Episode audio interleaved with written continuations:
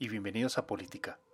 En este capítulo hablaremos sobre la movilidad y el transporte en Colombia. En este capítulo nos acompaña Daniel Martínez Enríquez. Daniel es economista, cuenta con una maestría en economía y una maestría en transporte y medio ambiente. Ha trabajado a lo largo de su carrera profesional para la Universidad del Rosario en Colombia, el Banco Mundial, el Departamento Administrativo Nacional de Estadísticas DANE y actualmente se desempeña como consultor del Banco Interamericano de Desarrollo. Bueno, Daniel, muchísimas gracias por acompañarnos en esta ocasión. Eh, vamos a hablar específicamente de lo que es movilidad y, y transporte en Colombia, un tema que mm, para muchas personas puede ser algo no tan prioritario, sin embargo, la movilidad y el transporte en Colombia, pienso yo que es un paso fundamental para generar eficiencia, eficacia y de hecho calidad de vida en las personas. Daniel, muchísimas gracias por estar aquí presente. ¿Cómo has estado? Bien, bien, muy bien, Juan David. Y, como tú dices, transporte y movilidad son dos cosas que, nosotros no le ponemos tanta atención en todo el tema nacional, pero la verdad es que es, es, es, es muy, muy, importante para nosotros pensar siempre en que la movilidad es, es calidad de vida, que el tiempo que tú te tomas cada día cuando vas a tu trabajo es tiempo que estás perdiendo en desplazamiento y que podrías estar utilizando con tu familia, en tu trabajo, buscando un nuevo trabajo y que moverse no es gratis. Y, eso es, es, un tema que nos, que nos genera mucho interés a las personas que estudiamos todos estos temas de transporte, al menos desde el lado de la economía, como soy yo. Sí, claro, Daniel, completamente de acuerdo. De hecho, Colombia es un país bastante peculiar en cuanto a, sus sistemas de movilidad y sus sistemas de transporte, no solamente de, personas, sino también de carga. Eh, hay un punto muy interesante que a mí me hace pensar en qué pasó con, los avances en transporte en Colombia y recuerdo en algunos momentos, pues yo no lo viví evidentemente, yo nací en 1990 y mis abuelos a mí sí me comentaban que, que aquí en Colombia habían trenes, habían trenes de carga, eh, habían trenes de, de, pasajeros que tú podías viajar Bogotá-Medellín o Bogotá-La Costa sin ningún inconveniente en tren y básicamente de un momento a otro todo desapareció. Y sí, es verdad, la verdad es que nosotros teníamos, el problema siempre ha sido que en Colombia el tren llegó tarde, eh, llegó a, finales de 1800 y para, para cuando ya, digamos, comenzaron a realmente expandirse los ferrocarriles en 1920, 1930, ya estaban las, las autopistas y ya, comenzar, ya se podía movilizar más fácil vía vehículos. Entonces, empezamos tarde, eh, no, nunca hicimos las redes completamente grandes y adicionalmente tenemos un problema que no sé si has escuchado y es, eh, que, es algo chistoso, pero que nosotros, eh, la primera persona que empezó a hacer trenes aquí en, ferrocarriles, aquí en Colombia, el, el, ingeniero Cisneros, decidió, porque a él le pareció, que iba a hacer las, los, los rieles eh, basados básicamente en los que traían Estados Unidos, que era un ancho, que era un ancho de, de qué, de, no me acuerdo en ese momento, creo que eran tres pies. Pero el caso es que ese es lo que se llama ancho de, de trocha corta. Y hoy en día no existen ferrocarriles, no existen trenes que tengan ese ancho entre los rieles. Entonces, no solo llegamos a un tema de que se llegó en desuso porque ya no, ya no, además no se podían reemplazar porque ya no hay en el mundo, al menos, no, no se producen masivamente eh, trenes que utilicen este tipo de rieles. Entonces, es, es, muy triste porque nosotros apenas, y ahorita afortunadamente estamos volviendo a pensar en temas de, de ferrocarriles y digamos, hay varias propuestas interesantes. En las últimas elecciones se ha hablado del, ferrocarril de Oriente, eh, en, digamos, en todo lo que es la, el Valle de Aburrá, eh, que se está tratando de generar, está tratando de esto, pero el problema es que obviamente compite un poco además con, con el metro, que es otra vía férrea, eh, con el metro por la calle 80. Eh, esto para Medellín. En, Cali, el, actual alcalde también ha, lanzado al aire la posibilidad de hacer una, línea de, tren de cercanías entre el sur de Cali y... No, no es, Jumbo, es em, al sur de Cali en este momento, no recuerdo. Y en Bogotá, pues ya se ha hablado de las dos, ¿no? Se ha hablado de, hablar del Regiotram de Occidente, que básicamente de Facatac va a, aquí a Bogotá, y también se ha hablado de, de qué se podría hacer con el del norte, ¿no? del que va de Bogotá y que en su momento, en sobre esas mismas vías férreas, llegaban incluso hasta Chiquinquirá. Entonces, eh, el tema del, ferrocarril es uno que llegó tarde, lo, no, lo, no, lo, generamos completamente bien, aparte utilizamos tecnologías que ya estaban en desuso y hoy en día lo estamos retomando porque nos estamos dando cuenta que la movilidad al menos en ferrocarril, puede ser mejor para el medio ambiente. Ok. Y podría ciertas zonas urbanas, no necesariamente, no necesariamente siempre tiene que, ser vía vehicular.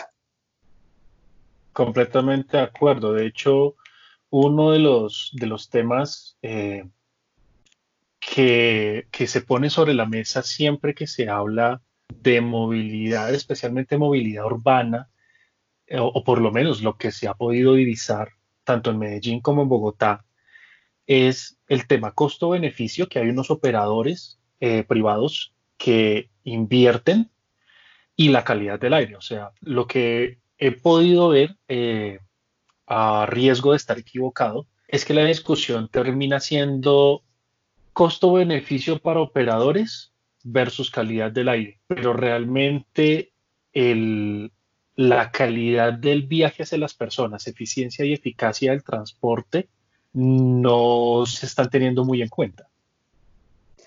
Y es verdad, aquí en, aquí en Colombia y en general en el mundo estas cosas no se tienen en cuenta porque el, tema siempre ha sido el de mover mayor cantidad de pasajeros eh, en, una misma vía lo más rápidamente posible. Y, digamos, esto, esto, en el mundo pasa y digamos, por eso las historias que tú ves, por ejemplo, en los trenes de Japón, donde hay gente eh, contratada para empujar a la última persona para que entre y, pues toca llenar el tren, toca llenar el tren porque la gente tiene que moverse. Entonces esas preocupaciones pasan a un segundo paso porque el primero está el tema de los, digamos, el costo-beneficio en que la inversión se tiene que recuperar, lo cual entramos a veces en un, en un dilema casi que, que eh, no es solo dinero, son personas las que estamos moviendo. Y, y por el otro lado, eh, digamos que la gran preocupación en las, últimas, en las últimas décadas ha sido el tema de la calidad del aire, así como tú dices. Entonces, al menos ya le estamos logrando meter eh, requerimientos porque nos estamos dando cuenta que, que, digamos, para la salud es muy difícil tener, así sean bajas exposiciones a ciertos contaminantes, esto afecta al desarrollo no solo de niños, sino también eh, la mortalidad en, personas mayores y generan, generan problemas de, asma y otro tipo de, afecciones respiratorias principalmente. Entonces, creo que ahí está el tema. De hecho, también un punto en el que he pensado bastante, eh, yo pues a nivel personal estudié ciencia política y mm, un, punto, un factor elemental en la ejecución y bueno, la creación e implementación y ejecución de una política pública, eh, una vez se abre la ventana de oportunidad para uno solucionar un problema a nivel político y a nivel administrativo, es no solamente solucionar ese problema, sino que a través de la evaluación, de la, implementación de la política pública, también se puedan eliminar otro tipo de problemas adyacentes a ese problema original, a cuál va mi punto. Eh, me parece bastante interesante que, que no se piense muchas veces en la calidad del viaje que están recibiendo las personas, porque si bien se presentan en muchas ciudades de Colombia, especialmente en Bogotá, que creo que es la ciudad con, con el problema más crítico por el tamaño y el diseño mismo de la ciudad, es que se les brinda a la persona, a los habitantes de la ciudad, una opción de transporte que si bien no siempre es eficiente porque hemos visto muchas veces cómo el transporte completamente de Bogotá se detiene, sino que también es costoso en comparación con el servicio y la calidad que está prestando y la ejecución del mismo, lo que va a generar en las personas muchas veces problemas de inestabilidad, incluso laboral. Creo yo, pensaría yo que eh, el tiempo evidentemente es dinero, porque es lo único que no se puede reemplazar en la vida. Y al tú perder tiempo con un mal servicio de transporte, también estás haciendo daño a la economía, ¿no es así? Y es verdad. O sea, aquí, aquí cuando nosotros hacemos, digamos, yo hago más que todo evaluación de impacto en temas de transporte, eh, la primera preocupación que me dicen a mí los ingenieros es reducimos el tiempo de viaje en tanto. Y yo digo, listo, pero ¿qué significa esa reducción de tiempo de viaje? Uno, uno ¿qué hace con ese tiempo de viaje cuando, cuando, cuando ya lo tiene disponible? Y desde la misma teoría hay muchas, hay muchas diferentes hipótesis sobre qué tú qué puedes hacer con ese tiempo. Mucha gente lo puede pasar en casa eh, apoyando las tareas de sus hijos, entonces es tiempo de calidad con sus hijos, es decir, eso va a ayudar a que este niño, digamos, si lo ponemos todo en términos de dinero, al final, como se hace más que todo en la economía, ese niño va a tener una mejor educación, por lo tanto puede salir más adelante y eso ayuda a su formación de capital humano. Pero también podrías tú tomar la decisión de, bueno, como ya yo me demoro menos, yo podría ir más lejos a buscar un mejor trabajo, ¿no? Si antes me demoraba una hora y, solo puedo llegar hasta la calle 100, pero ahora con este servicio, no me lo voy a inventar, digamos que es el metro, eh, puedes llegar hasta las 170 utilizando esa misma hora, quizás con ese, cuando aumentas ese radio de búsqueda puedes encontrar un mejor trabajo que se ajuste más a tus habilidades. Entonces, es, es verdad que al menos en el tema de, de tiempo de desplazamiento, es, es, al menos se mira un poco. Lo que sí está totalmente, eh, mejor dicho, no se mira, no se valora, es el tema, digamos, de comodidad, por ejemplo, eh, o de seguridad incluso dentro del transporte, que, hasta ahora, hoy en día, y afortunadamente, digamos, aquí, al menos aquí en Bogotá, eh, ya hay énfasis en, pensar en, el transporte para la mujer. Eh, temas de seguridad, de acoso, eh, no se tenían, nunca, nunca se habían tenido en cuenta. A ti nadie te está diciendo qué tanto es mejor el Transmilenio comparado con un bus pecero o un bus lechero, como le decíamos antes, comparado con, con, un bus lechero en términos de, de seguridad de las mujeres una, mujer se va a sentir más segura en un bus normal o en una estación de Transmilenio. Y esas, esas son preguntas que nunca se hacen a la hora de hacer un proyecto de transporte, sino que solo se hacen eh, mucho después, cuando ya la gente comienza a identificar cosas como estas, como, como hay, hay, dificultades para que las personas con discapacidad se puedan subir a un sistema, no se pueden mover dentro del sistema, no se pueden desplazar, o las mujeres sufren más de acoso, o, o hay ciertas zonas que no tienen, que no tienen, digamos, ningún sistema de transporte confiable en el sentido de que, de que tú sepas cuándo va a llegar o si va a llegar o cómo va a llegar. Todos esos problemas, todas esas decisiones se ven mucho después, porque lo que gobierna principalmente es, es básicamente cuántas personas podemos mover. Y yo lo, yo, yo lo pongo yo lo pongo muy parecido como a la, situación que tenemos aquí en Colombia con los colegios que son doble jornada, ¿no? La preocupación, la preocupación al parecer es, primero, que los niños van al colegio, sin importar cuál es la calidad de, esa, de esa, educación ni la duración, ¿no? Sino, si toca tener jornada tarde y, y jornada tarde y noche, eh, mañana tarde y noche y eventualmente también sábados, pues toca tenerla y es la, es la forma, que todo el mundo tenga acceso. La calidad es otro tema, la calidad es otro problema. Y eso, y eso no se piensa cuando se hace un colegio necesariamente. ¿Sí? La infraestructura es únicamente, aquí se pueden estar tantos niños, pero desde, desde, desde que se diseña el colegio no se está pensando en la calidad del colegio. Y desde tu experiencia, que has tenido tanto experiencia, obviamente aquí en Colombia y en Latinoamérica, sino también por fuera de estos territorios, ¿qué, qué es lo que hace que en diferentes lugares del mundo sí se piense en la calidad, eh, incluso eh, nivelándolo a la capacidad misma del transporte. O sea, ¿cuál es la diferencia? ¿Qué es lo que hace que esos países logren llegar a ese punto?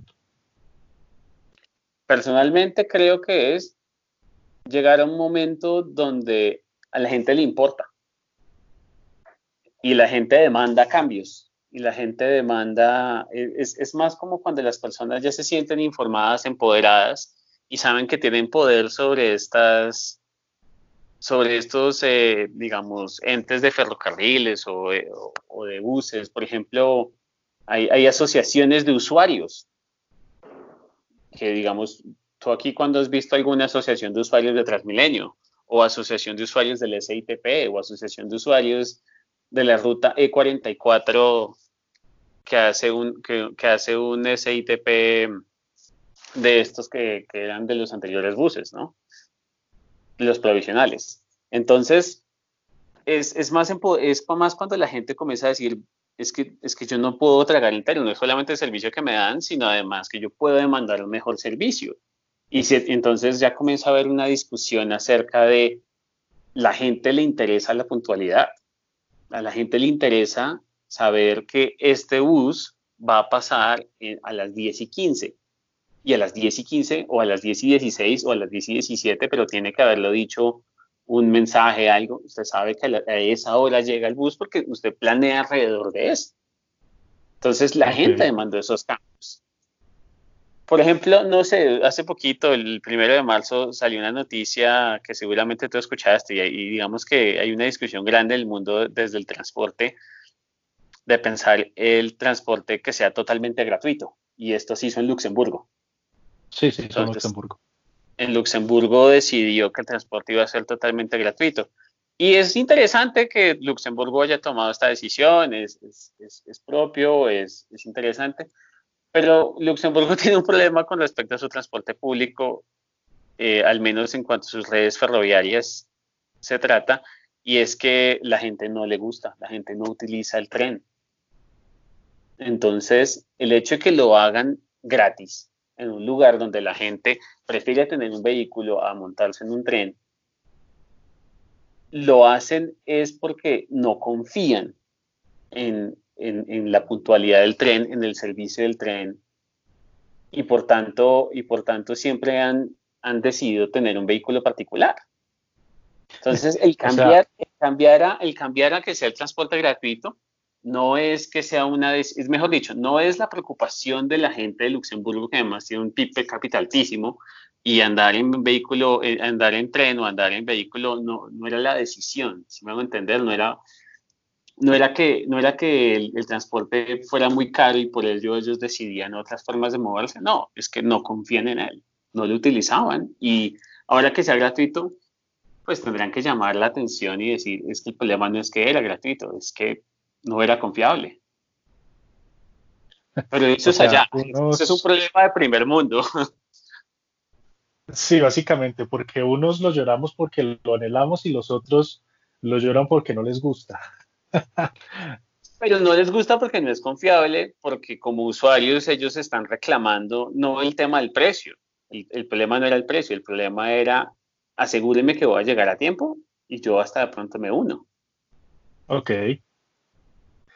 Y en cuanto al servicio y la calidad y el tipo de transporte, hay algo que a mí en Colombia siempre me ha llamado mucho la atención y ya que tú hablas de, del empoderamiento de las personas en la toma de decisiones de, de, lo que directamente los va a afectar, tanto política como administrativamente, eh, hay un caso que siempre me ha eh, maravillado en cierta forma y es la ciudad de Medellín. Si bien sabemos, Medellín es una ciudad que responde igual a las mismas dinámicas políticas que vive la nación, porque Colombia es un Estado centralista, pero que sin embargo, a pesar de todo eso, ha logrado desarrollar administrativamente un grado de independencia bastante importante que lo ha llevado a poder tomar decisiones en su transporte, en, la en su integración regional, muy diferentes a cualquier otro lugar del país. Eh, para la muestra un botón. Ya llevan, eh, si mal no estoy, más de una década con el metro, tienen planes de expansión, tienen, tienen tranvía, tienen metrocable, tienen un servicio de buses. Y de lo que yo he podido ver, de lo que he podido escuchar, la gente de Medellín y por lo general de lo que es el área del Valle de Aburrá, se siente orgullosa de lo que tiene, se siente orgullosa de lo que tiene, lo cuida de hecho bastante. Em, y es una comparación bastante diferente con lo que es Bogotá. Y tienes toda la razón, Medellín, Medellín, Medellín no es Medellín, Medellín es Antioquia, por así decirlo. Medellín es el Valle de Aburrá. Y cuando uno, ellos antes de nosotros estar hablando y digamos que parte de las discusiones que no se están dando en este momento porque el Congreso no ha sesionado mientras está el coronavirus, es todo este tema de las zonas metropolitanas, ¿no? Medellín fue, Medellín siempre fue zona metropolitana del Valle de Aburrá, antes, antes incluso de que tuviera esta denominación y estos poderes. Y eso siempre le ha permitido que sea tanto gobernación, como alcaldía siempre han sido compañeros para la toma de decisiones. Y esta, esta, esta unión de, tanto de departamento como de municipio y municipio capital es lo que ha permitido, por ejemplo, el tema del metro. De ellos, ellos en 1900, en 1977 o 1979 formaron la primera como red del transporte del Valle de Aburrá, que es el precursor a la empresa Metro de Medellín. Porque además, incluso desde ese momento ya se pensaba, Medellín, sí, Medellín queda en la mitad, pero hay que hacer una red ferrovial entre, entre Bello y e Itagüí.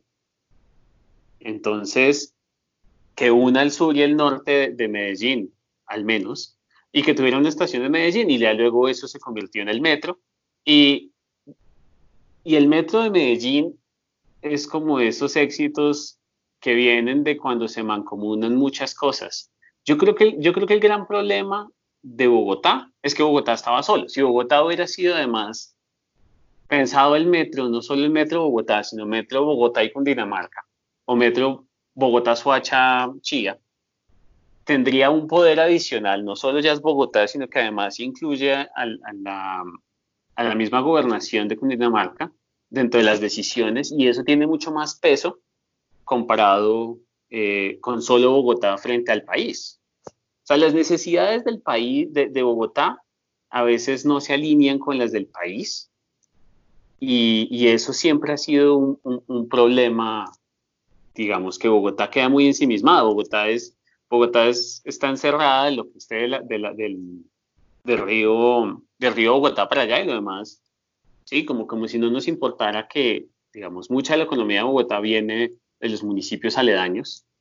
Y, e incluso nosotros, nosotros tenemos una, una, una curiosa relación simbiótica con Suacha, pero nunca hemos, nunca hemos visto a Suacha como iguales. Si tú le preguntas a Medellín, para, para Medellín, Envigado, Itagüí y Bello, todo hace parte de la misma, de la misma área metropolitana. ¿Por qué? Porque ellos son paisas. Nosotros es como esto es Bogotá y lo demás es Cundinamarca.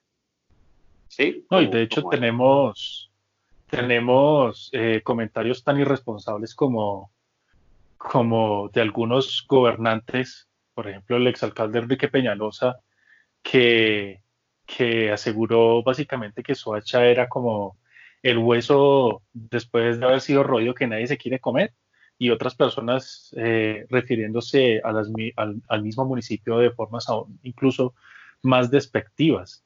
Es, es, bastante curioso ya que tú lo, lo mencionas, la capacidad de unión que, que, tienen, por así decirlo, los paisas, a, a, diferencia de aquí de las personas del centro. Y creo que eso toca un tema bastante importante que es eh, de las ciencias sociales en general. Y es que definitivamente eh, la cooperación es el único camino para salir adelante. Sí, en eso tienes toda la razón. Yo creo que además, digamos que nosotros en, Colombia, eh, la forma en cómo se hizo el primer metro en Colombia salió a partir de una, de una ley con, con Belisario, eh, que se llama la ley de metros del 89. en donde se comienzan a establecer cargas eh, compartidas. Pero yo siento que esa ley se quedó corta. Digamos que, hoy en día quien quiere organizar un sistema de transporte masivo, a cada ciudad le toca crear, le toca empezar desde cero en cómo crear un sistema de transporte masivo, cuando dentro del mismo Ministerio de Transporte debería existir como, y quizás estoy seguro que existe, pero no tiene el poder, como, como un tema de apoyo o una agencia estructuradora de transportes masivos de Colombia, para que entonces se sepa que, digamos, una vez ya se colabora con, con, y una vez ya se hizo el metro de Medellín, ya sabemos cómo hacer el metro de Bogotá y ya sabremos cómo hacer el, metro de, de, Cúcuta o el metro de esto, o vamos a hacer el Transmilenio versión Pereira. Todas estas, todas estas eh, experiencias son netamente locales y se quedan así, netamente locales. Entonces a uno, uno le, parece curioso cómo Colombia es tan centralizada para absolutamente todo, pero para las decisiones eh, donde deberíamos compartir experiencias eso no existe, porque la única experiencia que vale es la centralizada. Entonces, a pesar de que se exportó el modelo, el modelo de Transmilenio hacia muchas partes, eh, incluso dentro del mismo país, eh, las lecciones aprendidas de cada uno de los, de los, de los de las ciudades que decidió montar un sistema de BRT, como se llaman estos sistemas, pues no han quedado consignadas en ninguna parte. ¿Cuáles son las dificultades que tuvo Cali con el mío? ¿Cuáles son las dificultades que tuvo Barranquilla con el Transcaribe? O, y así, o qué dificultades ha tenido Medellín con el metro. Y no sabemos. Y ahí son de esos problemas que nosotros tenemos en, Colombia. Entonces, eh, eh, cosas que, que, que, digamos, nos han comparado mucho el metro de Bogotá con el metro de Quito, por ejemplo, ¿no? Que Quito tiene metro, que porque que empezaron en 2012, que se demoraron poco y esto. Pues lo mismo con Perú. Pero ¿qué pasa? Eh, que en su mayoría Quito, esto salió básicamente por la decisión del anterior presidente, eh, del anterior presidente del Ecuador, que fue básicamente el que dijo, con una manera muy autoritaria, pero a veces esas cosas funcionan, Quito necesita metro, punto. Y en, en, en Lima es diferente, eh, al menos en el Perú, porque eh, Lima y Callao, que es el área metropolitana de Lima, representa casi que el 30 o el 40% de, de la población peruana. Entonces, el peso que tiene Lima en, las decisiones del Perú es gigante. Entonces, yo creo que ese es nuestro mayor problema, que nosotros no hemos estructurado nada a nivel, a nivel país de cómo hacer sistemas de transporte. Simplemente lo único que dejamos que sea a nivel país y a veces ni aprendemos esas mismas lecciones ha sido el tema de las 4G. Pero eso es otro tema adicionalmente. Sí, eso es otro, otro caldo. Y complicado, porque ¿cuánto llevamos en, el, en, la, en la línea? Que se supone que tenía que haber, se supone que la línea, el, túnel de la línea lo deberíamos estar estrenando, creo que este mayo, pero pues ya con coronavirus tampoco creo que lleguemos. Mm. Daniel, y una pregunta. Eh, yo soy una de las personas que, que piensa eh, que la capacidad de transporte y la movilidad, no solamente de, seres humanos, sino también de, carga, es un asunto incluso estratégico de, seguridad y defensa de una nación. Eh, hay países que se lo toman realmente muy en serio, Estados Unidos es uno de ellos. Em, Francia, por lo general, eh, los países del, del G8 son países que se toman muy en serio el, tema del transporte para su seguridad y defensa. En cuanto a eso, definitivamente es mejor, o qué piensas tú, el transporte debe estar en manos del Estado, debe estar en manos de privados, o definitivamente lo que la experiencia nos ha mostrado es mejor una combinación mixta. Nosotros somos pioneros en esta, en esta idea de, de tener transporte público en manos de privados. Y así es esta historia que, que tuvimos durante mucho tiempo con la guerra del centavo. Porque básicamente se daba una ruta, usted es dueño de su, de su, de su vehículo, vaya y ande por las calles, usted puede cobrar tanto esto. Y, y por eso estuvimos durante tanto tiempo la guerra del centavo, ¿no? Y nos dimos cuenta que, que un, un transporte público en manos de privados no es necesariamente la mejor opción. Entonces, volvimos al borrador, al, al, tablero, borramos algunas cosas y dijimos, ah, bueno, entonces hagamos un sistema como Transmilenio, donde los buses son de los privados, pero quien, quien genera la, las programaciones y las distribuciones de, de, cómo se van a dar estas rutas y esto van a ser los, eh, digamos, un ente centralizado y público que es Transmilenio, ¿no? Y adicionalmente vamos a separar el tema de, reclamar el dinero y lo vamos a dejar en otra empresa. Esas son como las, como lo, lo, terminamos dividiendo. Y nos ha dado algo de éxito. Al final del día, creo que sí, sí es importante pensar en que, en que al menos desde el lado público tiene que estar la planeación y tiene que estar la asignación de rutas porque si no, lo que terminamos es recargando ciertas zonas que no, que, no, funcionan, digamos, y que no haya, no, todas las zonas pueden generar la misma cantidad de demanda que lo hace el eje oriental de, Bogotá. Si, si, si volviéramos a, a, la situación antes de Transmilenio, lo que tendríamos es otra vez una Caracas totalmente atestada de buses, porque al final del día cualquier ruta, por alguna razón estaba siempre el chiste de que no importara en qué lugar de Bogotá estuvieras, coja el que vaya para Germania porque era, era la forma que, que todo el mundo, todas las rutas al final terminaban llegando siempre al lugar donde la gente lo necesita, donde la mayoría de la gente se movía. Entonces eso hacía que ciertos recorridos no se hagan.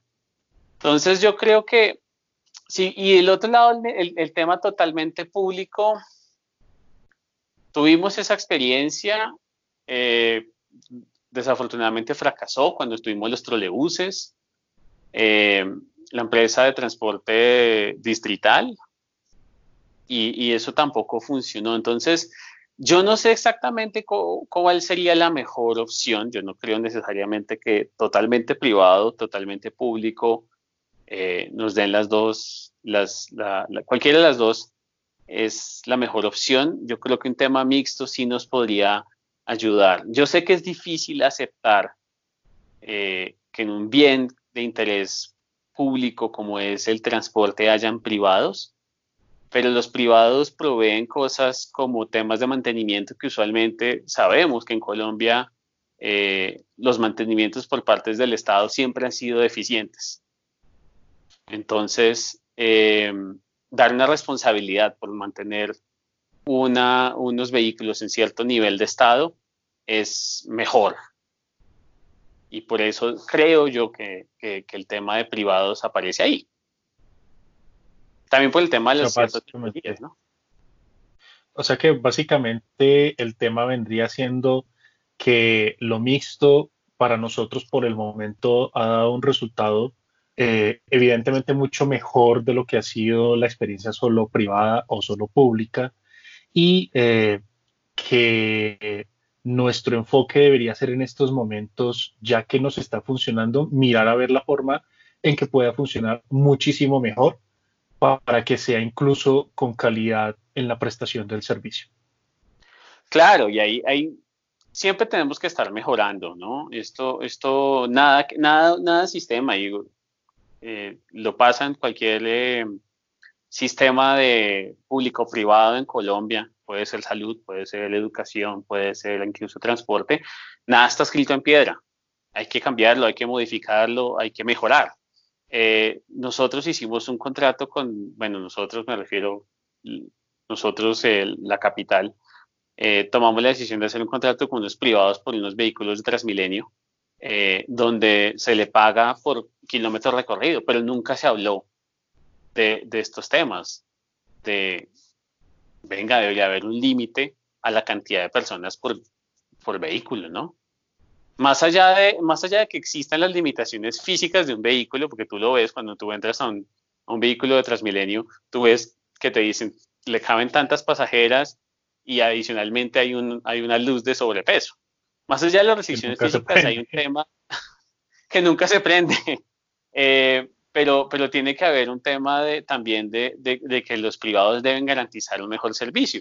Y así como se hizo con el tema de, con la compra de los vehículos que tienen que ser de ciertas características de un diésel de mejor calidad o eléctricos o, o, todos estos temas, así como se ganó en, en, en calidad del aire, se tiene que ganar eventualmente también en comodidad y en espacio.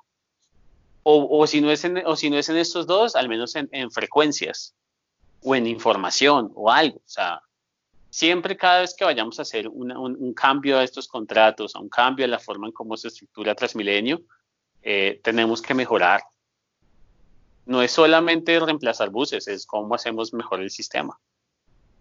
O sea que definitivamente hemos tenido durante un buen tiempo porque pues hemos visto que hay cosas que no han mejorado para nada y es que quienes negocian esos contratos a la final, por ejemplo acá en Bogotá, eh, lo más probable es que sea el alcalde de la ciudad. Eso quiere decir que han tenido casi nula negociación o no han tenido el poder necesario eh, justificado para poder hacer ese tipo de cambios o simplemente no les interesa hacerlos. Pero en el, en el gobierno del anterior alcalde, Enrique Peñalosa, hubo bastante presión por parte de grupos eh, ambientalistas y lograron incorporar temas de calidad del aire, lo cual es, es, si bien yo sé que hay mucha gente que se queja de que no, es, no fue suficiente, eso podemos entrar a discutirlo, eh, pero lo que sí es claro es que el cambio de estos buses que llevan 15 años andando por estos nuevos buses que van a llegar, que tienen mayor capacidad, que tienen eh, menor grado de contaminación, es una ganancia. Y es una ganancia que se dio porque la gente presionó para que estos cambios se dieran. Eh, entonces yo creo que sí hay ganancias. Lo que pasa es que aquí en Colombia tristemente no, no avanzamos no avanzamos demasiado rápido, ¿no? Uno quisiera una, ver, ver, un avance mucho más grande, mucho más fuerte. Y adicionalmente está el tema de Transmilenio. Transmilenio está superando su misma capacidad. O sea, un sistema que fue planeado para tener un montón de rutas, eh, se está quedando con una, con, digamos, troncales, no las rutas, porque rutas hay un montón, pero con un número muy grande de troncales se está quedando con unas pocas que se han generado y esas ya se han saturado, especialmente el eje de la Caracas. Bueno, y ya, eh, ya que estamos en, tema puro Bogotá, hablemos de, de, de, una eterna discusión. ¿Metro subterráneo o metro elevado? Ya sabemos que por el momento el metro se fue elevado Así lo firmó la alcaldía, así se fue, pero el análisis técnico, ¿cuál sería? Y aquí el análisis técnico puede, puede variar un montón. Digamos que desde mi lado, desde mi lado que es basado en tema de, de transporte y de mover cantidad de pasajeros y que además tenemos un problema de movilidad en Colombia, para mí la decisión es el que se haga más rápido porque yo entiendo y las discusiones son largas eh, y complicadas con, respecto a si es mejor subterráneo, si es mejor eh, aéreo. Subterráneo tiene muchas ventajas, aéreo tiene otras. El, el, mundo ideal sería uno donde, donde ya hubiéramos hecho unas tres líneas subterráneas, porque esto lo venimos hablando desde el 40 y pico. Ese es el mundo ideal. En el mundo real, donde, donde eh, digamos que cuando se hizo el primer plan de hacer el, metro subterráneo, llegó un cambio, un, aumento en el precio del dólar que lo hacía realmente mucho más difícil de pagar. Y un siguiente alcalde que llegó con una idea, él logró, él logró Peñalosa una idea que a mí me parece curiosa y es que logró decirle tanto a la nación, al presidente, a planeación, al consejo y les dijo, mire, todos nuestros cálculos arrojan que el metro subterráneo va a mover 5% de la población bogotana. Si lo hacemos aéreo y adicionalmente le adicionamos tres troncales que, lo alimenten, vamos a poder mover el 9% de la población bogotana. Y con ese cambio de decir del 5 al 9, mayor cantidad de gente en menor tiempo, logró convencer a todo el mundo y ahí, ahí es donde hubo el cambio. Ahora, hay ventajas y hay desventajas, ¿no? Digamos que, que si uno se pone a analizarlo, el aéreo, el proyecto del aéreo tiene cosas buenas. Yo te voy a decir unas que, cosas que para mí son muy buenas, otras que son malas y otras que, pues, toca esperar a ver qué sucede. De las buenas, yo creo que para mí lo más interesante del, proyecto del metro, del metro aéreo es que en teoría se va a hacer mucho más rápido.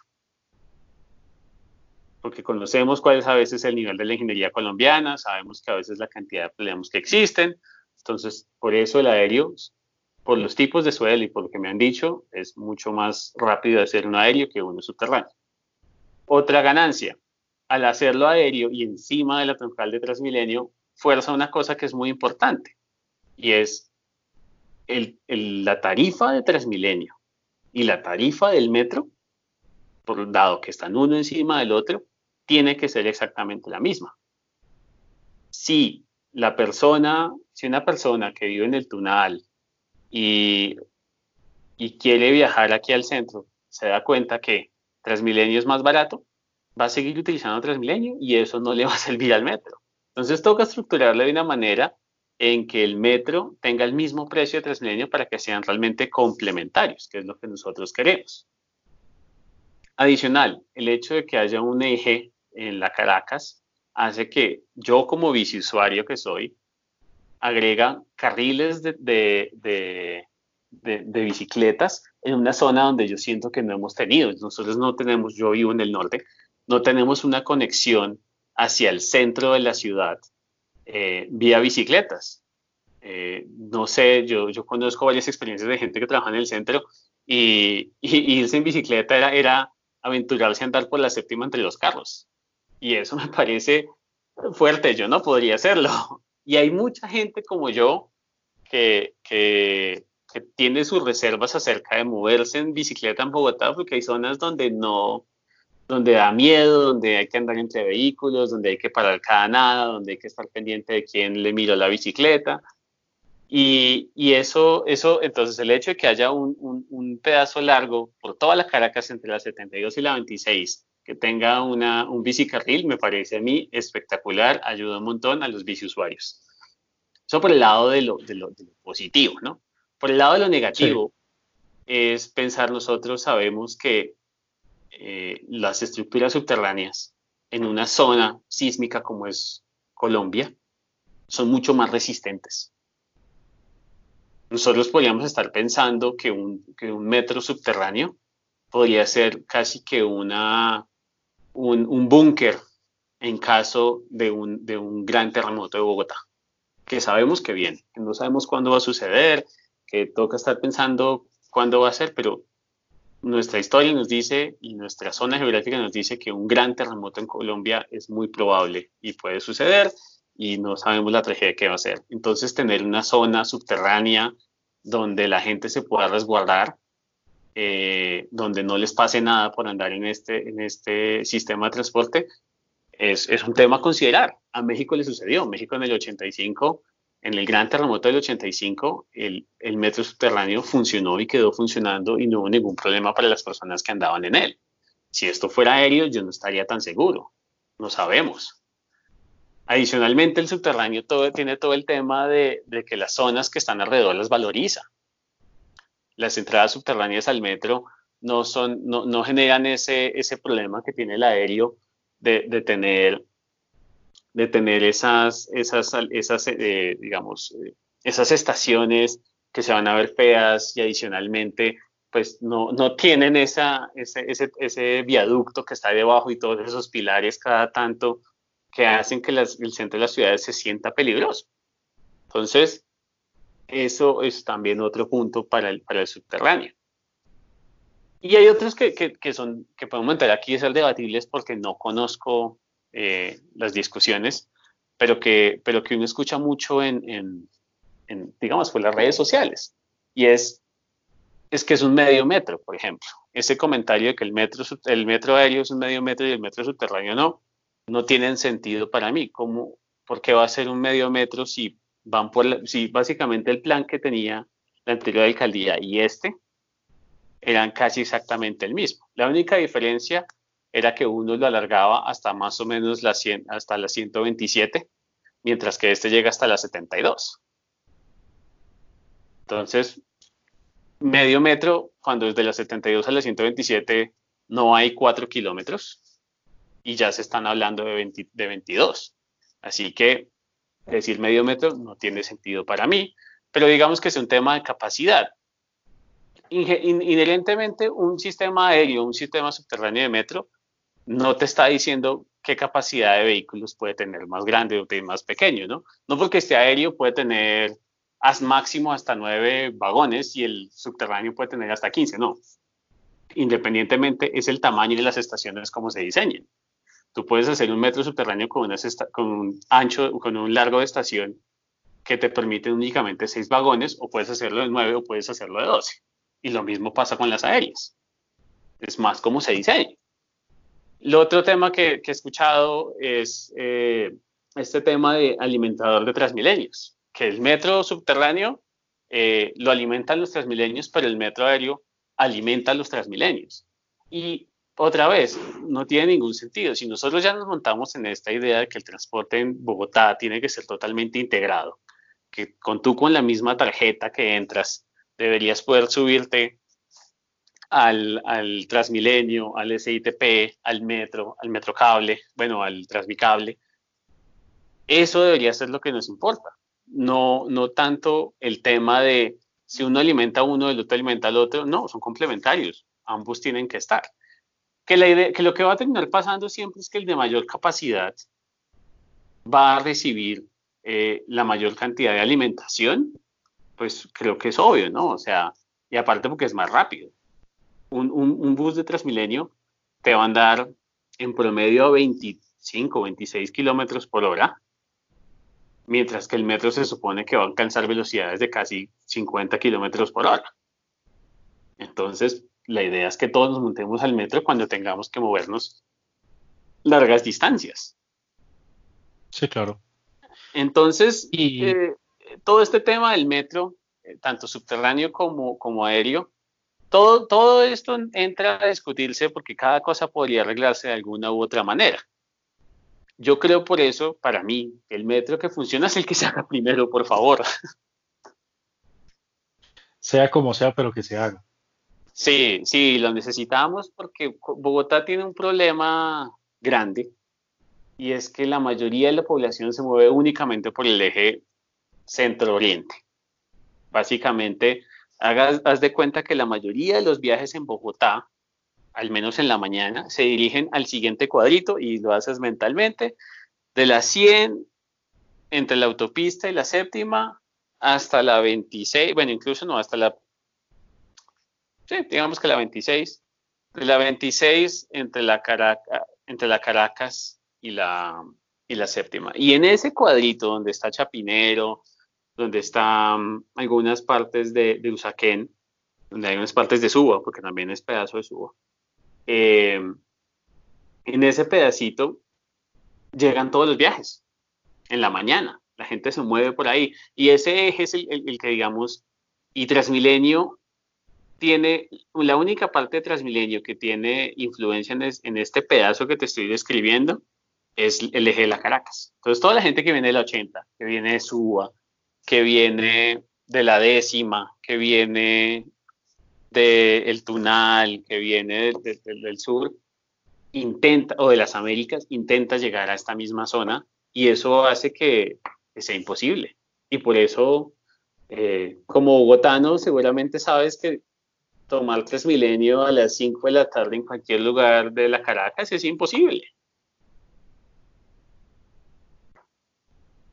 O sea que básicamente, a modo de resumen, y y, con riesgo de pronto a, obviar ciertas, ciertos puntos, pero, pero igual me arriesgo, es que con referente a todo lo que tiene que ver la movilidad en Bogotá, necesitamos uno, capacidad de cooperación entre las regiones, entre Bogotá y sus, y sus regiones aledañas.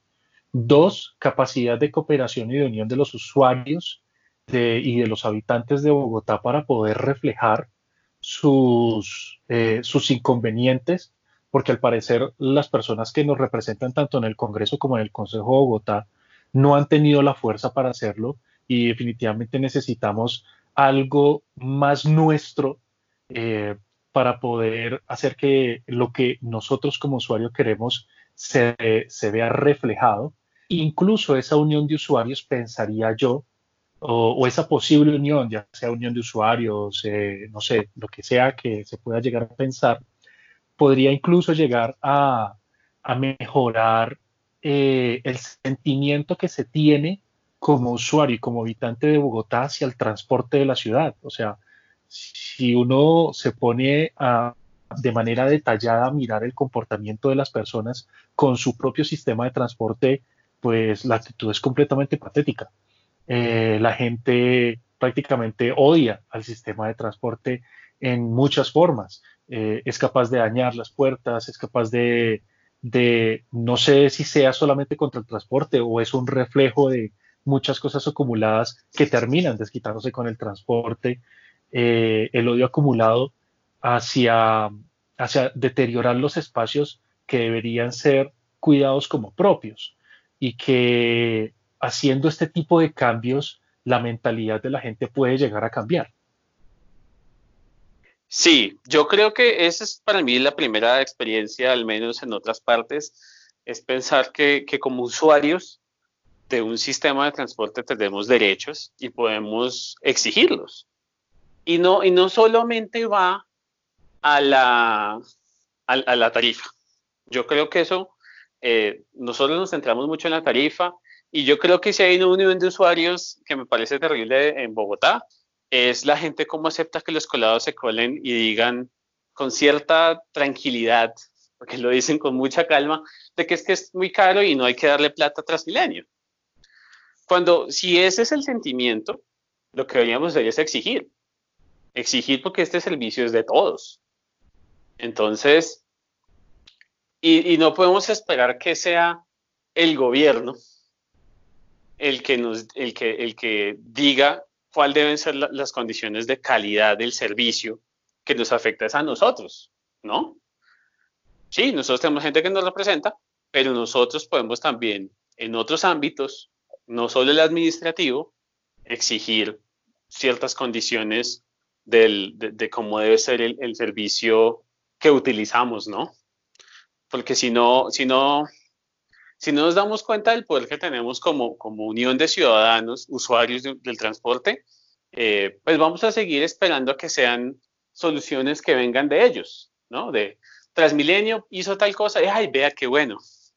No, nosotros podemos proponer, nosotros podemos exigir, nosotros podemos eh, y guiar hacia dónde va. Hay cosas que, es más difícil de que nosotros influyamos, temas como las tarifas, pero, pero sí en el tema, por ejemplo, de calidad, de frecuencias y de esto, ¿no? Y estoy seguro que la gente Transmilenio, pues podría recibir a, a una persona que, que represente a los usuarios. Entonces, ese por un lado. Por otro lado, sí, en general, para mí, para cuando se planea un sistema de transporte o incluso para tener todas estas ideas aprendidas de transportes masivos, nos hace falta una coordinación central a nivel, a nivel nacional.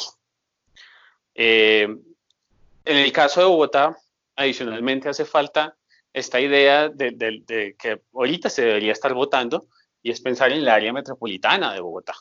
Y es decir, no solo nos importa la gente que vive acá, sino y el gobierno de acá, pues, sino también qué pasa con Soacha, qué pasa con Mosquera, qué pasa con Facatativá, qué pasa con Chía, con Cota, sí, como con todos los municipios de la sabana, para poder establecer mejores formas de movimiento entre, entre las regiones.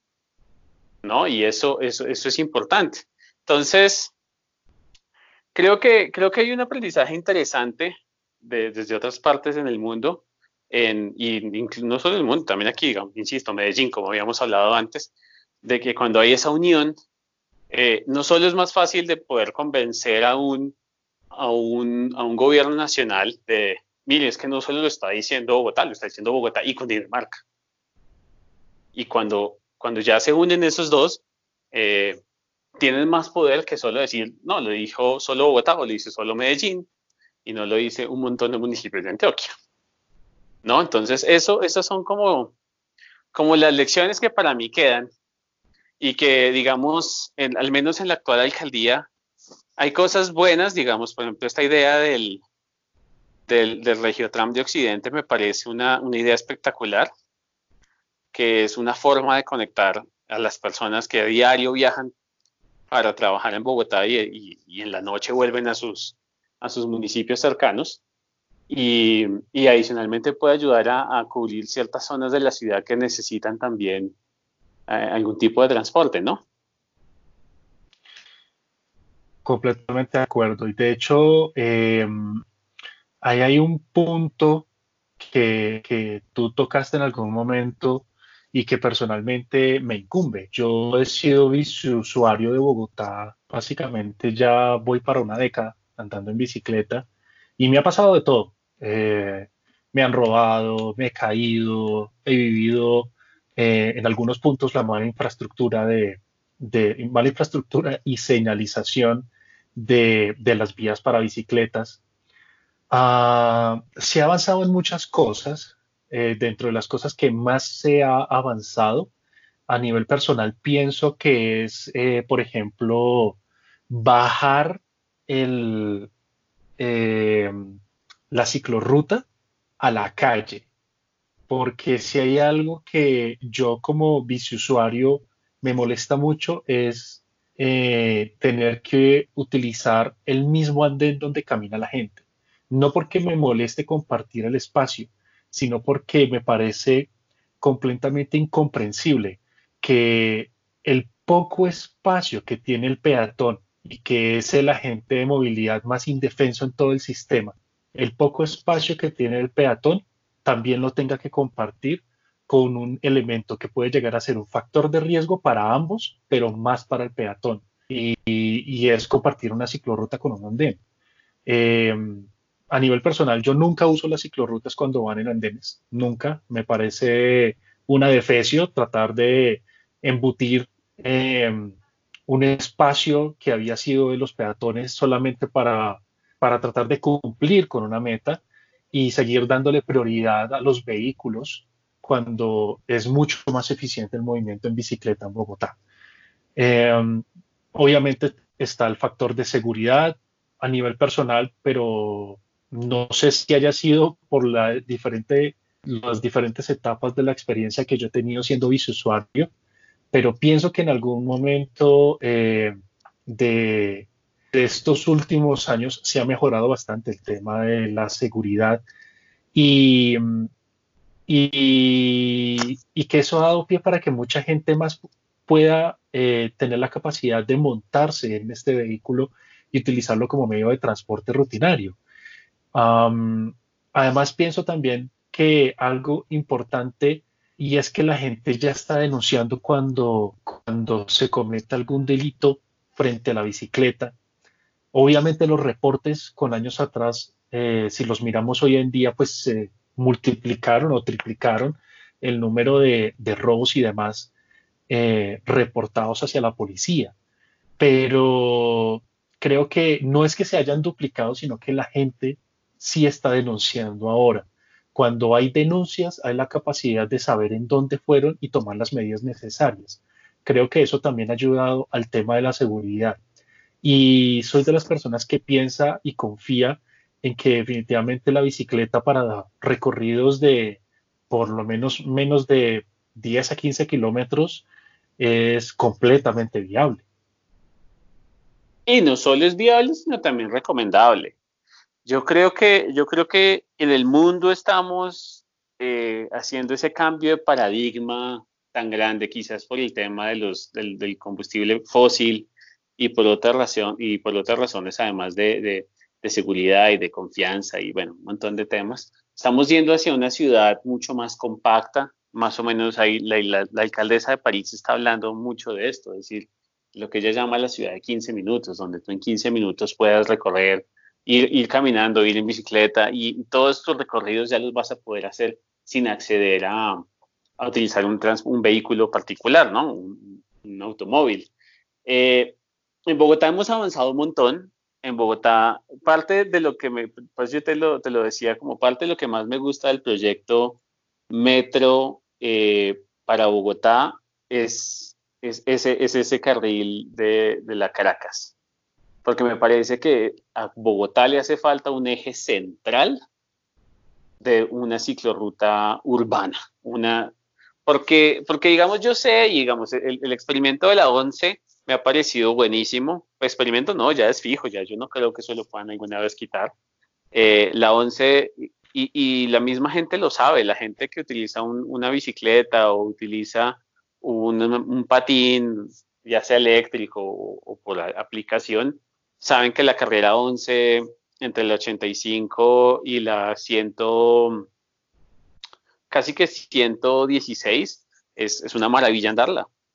¿Por qué? Porque es, una vía. y, hacia allá y hacia allá deberíamos andar en, en, todas las partes. Y yo creo que el esfuerzo grande de hacer una, una vía que más va por paralela al eje donde la mayor cantidad de los viajes se hacen, pues solo nos va a traer eh, mejores, mejores cosas. Así como tú dices, eh, en los andenes, una, una ciclorruta en los andenes, yo detesto. Cuando yo andaba hasta más o menos la 60 eh, como con séptima en bicicleta, yo era feliz por toda la 11, pero una vez ya llegaba uno ahí al 82, era terrible, porque uno ya pasa a andar entre, los, entre, los, entre las personas, hay un pedazo cerca de las 73, 74, donde básicamente no hay dos metros para peatón y eh, biciusuarios y se vuelve un problema. moderno. Exacto, ese pedazo me parece terrible. O sea, como lo hicieron porque pues tocaba, pero, pero no solo es incómodo, sino que es peligroso tanto para, para tanto biciusuarios como peatones, eh, e incluso la falta de espacio hace que uno se sienta más inseguro, ¿no? Entonces, eh, que, haya, que hayan nuevas formas y de moverse y, que bajemos, la, así como tú dices, bajar la ciclovía a la, a la, a la, a la calle, no al andén, sino a la calle, eh, ha sido muy bueno. Y lo hemos visto en muchas partes y, el, anterior alcalde hizo un esfuerzo grande en, sacar zonas de, vehículos que ahora son para bicicletas con ese color, color horrible, ese azul, pero, bueno, al menos hay zonas que se pueden andar. Y, y, bueno, hacia allá vamos, ¿no? Y, digamos cosas interesantes que se está haciendo en esta alcaldía. Hay una gerente de la bicicleta en esta alcaldía. Así que seguiremos viendo formas de cómo, cómo convertimos a Bogotá en esa capital mundial de la bicicleta, que pues suena bonito, ojalá se cumpla. ¿no? Porque eso es, eso es lo que uno siempre termina pensando, ¿no? Aquí nos encanta hablar de slogans y, somos muy buenos diciendo, eh, vamos a hacer esto y va a ser lo mejor y, cumplirlo es donde nos queda más difícil, ¿no? Pero, pero yo creo que la bicicleta va a tener preponderancia no solo en esta alcaldía, sino en las que vendrán, se está involucrando en proyectos, las normatividades en cuanto a que los parqueaderos deben tener un espacio para bicicletas ya es norma. Eh, nos están ayudando y, y entre más números, yo creo que fortalecen los números. Entre más, entre más gente ande en bicicleta, eh, menos robos vamos a ver. Porque, porque los robos que yo he visto normalmente en bicicleta han sido en momentos donde, donde lo toman a uno desprevenido, porque uno es el único que está en ese momento andando por esa ciclorruta y pues le tocó, así como dice uno. Nunca lo he visto en masa. Sí, en masa es mucho más complicado porque si hay algo que nosotros como usuarios tenemos a la final es ese, ese sentido de cooperación. Eh, pues por lo menos en, eh, ah, lo puedo hablar a nivel personal. Y es que si yo llego a ver, eh, y me pasó una vez, cerca de las 72 con 24, calle 72 con 24, eh, un intento de robo y fuimos varios ciclistas los que acudimos a ayudar a esta persona. Y pues eh, afortunadamente no pasó nada. Mm, sí. Y definitivamente algo muy importante ahí es que si nosotros usamos como usuarios los espacios que se nos están dando y que hemos ganado por derecho propio, definitivamente eh, la criminalidad disminuirá porque va a ser un elemento de disuasión hacia las personas que cometen este tipo de delitos.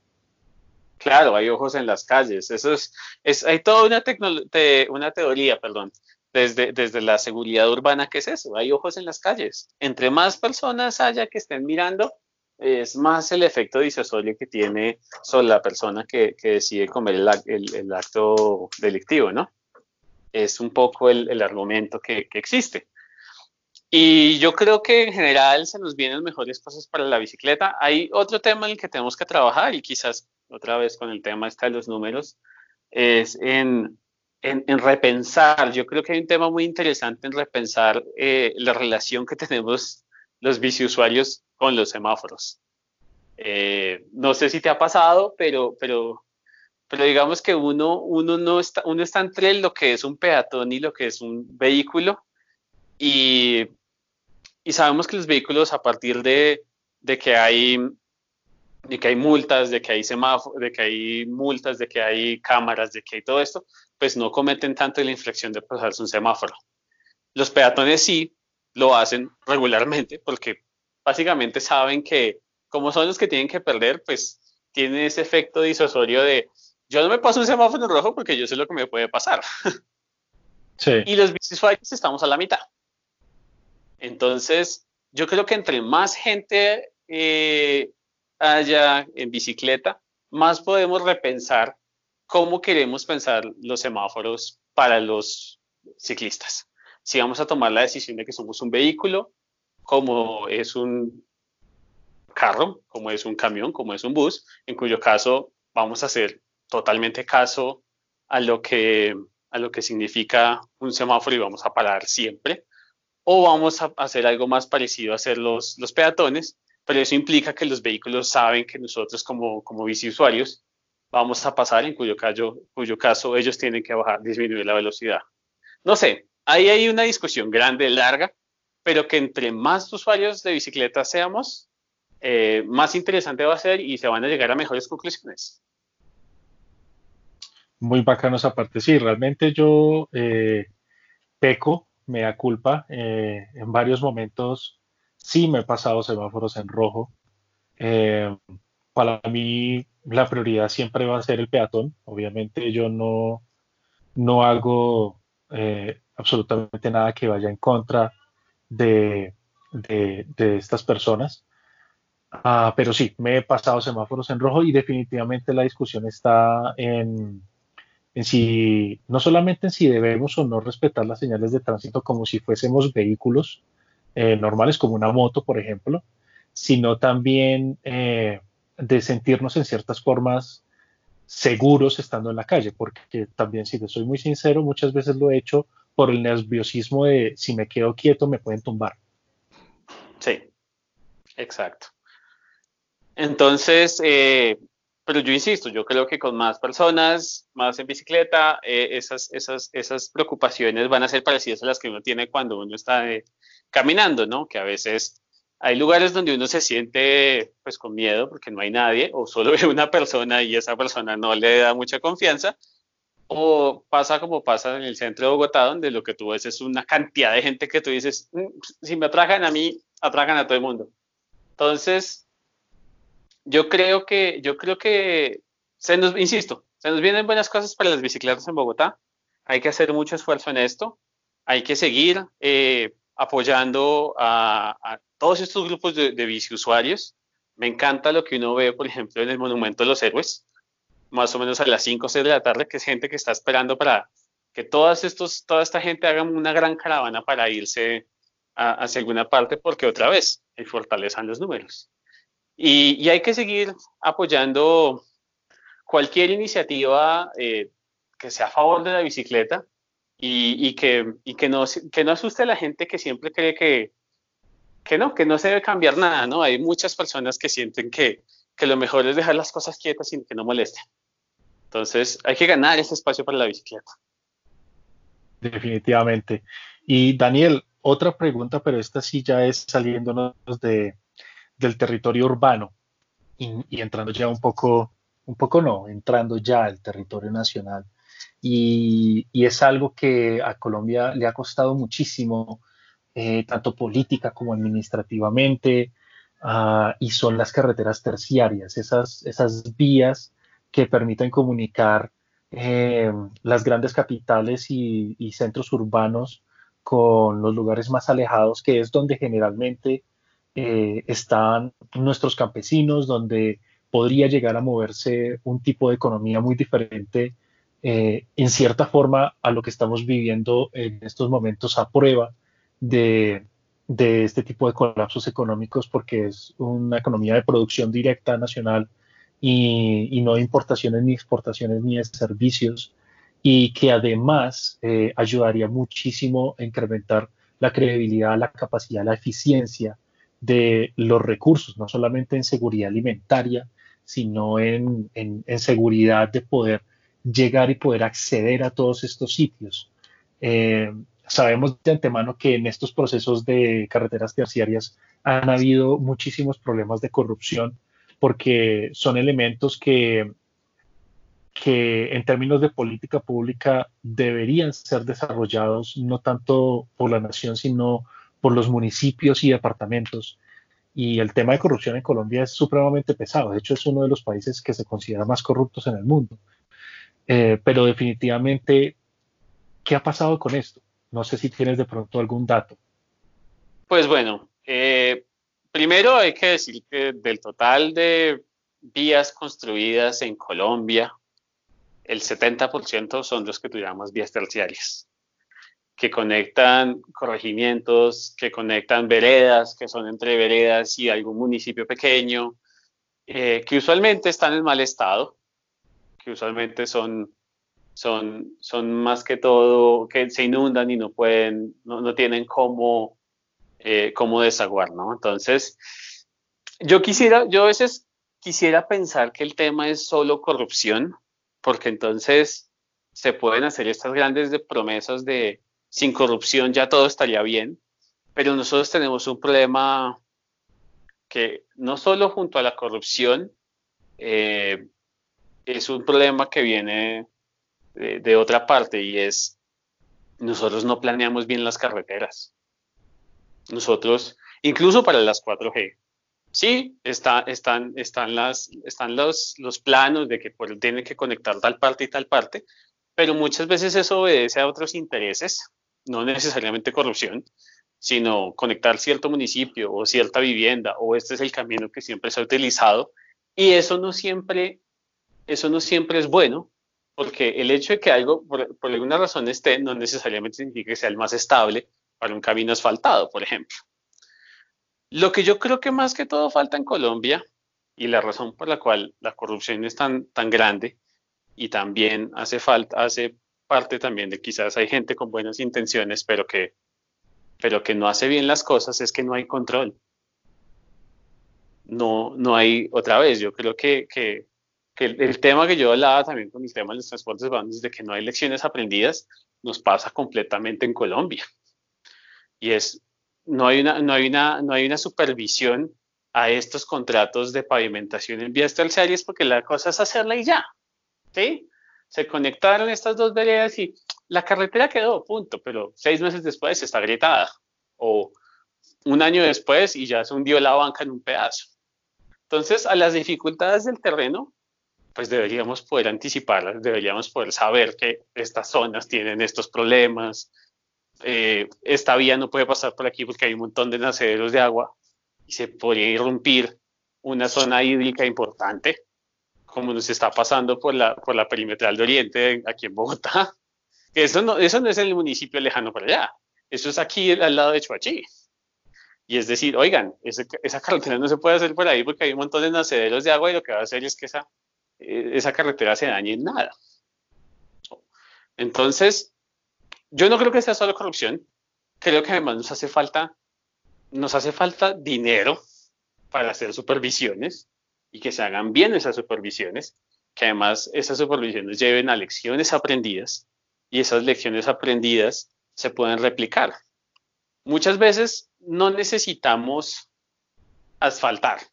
Muchas veces lo que necesitamos es garantizar canaletas o, o, algún, algún, tipo de, mecanismo para que las vías, a pesar de que no estén asfaltadas, eh, puedan quedar abiertas todo el año. Eso a veces debería ser más importante antes de pensar en meter una capa de asfalto, porque sabemos que hay zonas donde no se va a hacer ningún seguimiento a esta vía, sino que simplemente se necesita que se mantenga un acceso lo más duradero posible. Entonces, eh, y bueno, y otra chapa interesante, parte de las cosas que, que hizo el DNP el año pasado, interesante porque es un tema interesante, es mirar de manera satelital básicamente basado en satélites Landsat y bueno, todos esos temas de la NASA, en dónde están las carreteras en, Colombia. Y ahí la pregunta, y el, director del DNP cuando presentó esto, lo dijo con mucho orgullo, como miren todo este esfuerzo que hicimos basado en satélites y eso. Y la pregunta que uno le queda, más allá de que chévere, interesante hacer estos ejercicios con, con tecnología innovadora, es nosotros no deberíamos tener un inventario de dónde están nuestras vías, no debería saber el municipio. No debería usted decirle al municipio, Ambalema, Ambalema, ¿dónde están sus vías? ¿Cuáles son sus vías? ¿Qué estado están? En vez de ponerse a mirar un satélite que viene de la NASA, en vez de hacer todas esas cosas, ¿por qué las personas, por qué los municipios no saben el estado de sus cosas? Y, y dónde hay que priorizar. Nosotros deberíamos poder saber eso eh, antes de decir que, que, que, vamos a hacer tanto esfuerzo en, vías terciarias. ¿Cuál vamos a priorizar? ¿Por qué esas? ¿Por qué no estas? Y así. Interesante, bastante interesante. De hecho, yo no sabía que el DNP había hecho ese ejercicio, pero tienes absolutamente toda la razón. Uno como, como gobernante administrador de, su territorio debería saber qué tiene, qué no tiene y qué necesita reparar definitivamente y asimismo eh, poder hacer presupuestos y, poder hacer planes de gestión. O sea que hay bastantes fallas en esos temas que, hay, que hay que estar mirando, no solamente como ciudadanos nacionales colombianos, sino también como habitantes de nuestros propios territorios, municipios y departamentos. Em, Daniel, y una pregunta ya para cerrar el podcast del día de hoy. En términos de movilidad y de transporte, em, ¿cuál es el futuro de Colombia con lo que tenemos hoy en día? Pues yo creo principalmente que estamos moviéndonos en dos sentidos, ¿no? al menos eh, a nivel nacional, estamos terminando las rutas 4G, estamos terminando de, conectar el sistema nacional, porque en general en Colombia, gracias a la geografía tan difícil que nos tocó, que, Dios nos regaló, em, pues estamos apenas conectando ciertas partes del país que en, que en muchos casos eh, no teníamos antes, ¿no? Entonces las 4G como, como ese eje a nivel regional, a, nivel nacional, a nivel regional, estamos viendo esfuerzos de, de, hacer áreas metropolitanas, eh, ya sea en Barranquilla con Soledad, ya sea en Medellín con todo el Valle de la Burrá, en Cali con, con Jumbo y también con Jamundí, eh, donde se están presentando, y también Bogotá con el área metropolitana de Bogotá, donde se está empezando a pensar en, en, en, cómo integrar la región y que no sea a través de vehículos eh, porque no, no, hay, no hay espacio. O sea, eh, nos pasa aquí en Bogotá eh, que van a ampliar nuevamente la autopista norte después del peaje. De la, de la, del, esos que 200 como 20, no sé. No, es más allá. Eh, pero que se va a ampliar el, el, peaje después del peaje, se va a ampliar la, la vía después del peaje a pasar a cuatro o seis carriles, no importa cuántos carriles sean, siempre se van a llenar, porque la cantidad de gente que viaja desde Chía, que viene desde Cajicá y entran a Bogotá y en Bogotá no hay cómo hacer más vías para que esas personas entren. Entonces, pensar en términos regionales significa pensar en otros modos de transporte y por eso estamos volviendo a, los temas de ferrocarriles. Y a nivel regional estamos viendo, pensemos en ferrocarriles, pensemos en conectar como las ciudades, pensemos en, formas de hacer intermunicipalidades eh, que sean menos, eh, que tengan menos congestión de tráfico, ¿no? Y ya a nivel urbano, estamos realmente todos vendidos en la idea de esta multimodalidad, en que tú puedas subirte a un SITP, en que tú puedas irte al Transmilenio, el, el Transmilenio al Transmicable, el Transmicable al metro, y ojalá eh, del Transmicable o del metro o del, del Transmilenio al, al Regiotramo, ¿no?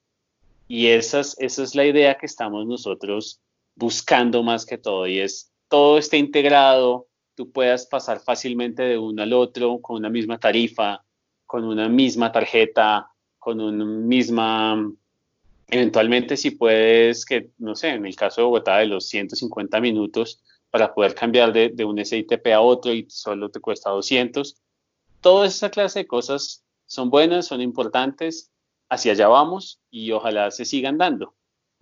A nivel Bogotá, a nivel Medellín, eh, se está haciendo un esfuerzo grande por hacer eh, la bicicleta parte importante del eje de movilidad. En el caso de Bogotá, eh, hay una gerente de la bicicleta que seguramente va a seguir impulsando rutas de la bicicleta, así como en el metro de Bogotá está planeado una, una, toda una parte, toda una vía de casi 7 kilómetros de solo de solo ciclorruta, que sería, una, que sería un, esfuerzo gigante y muy importante.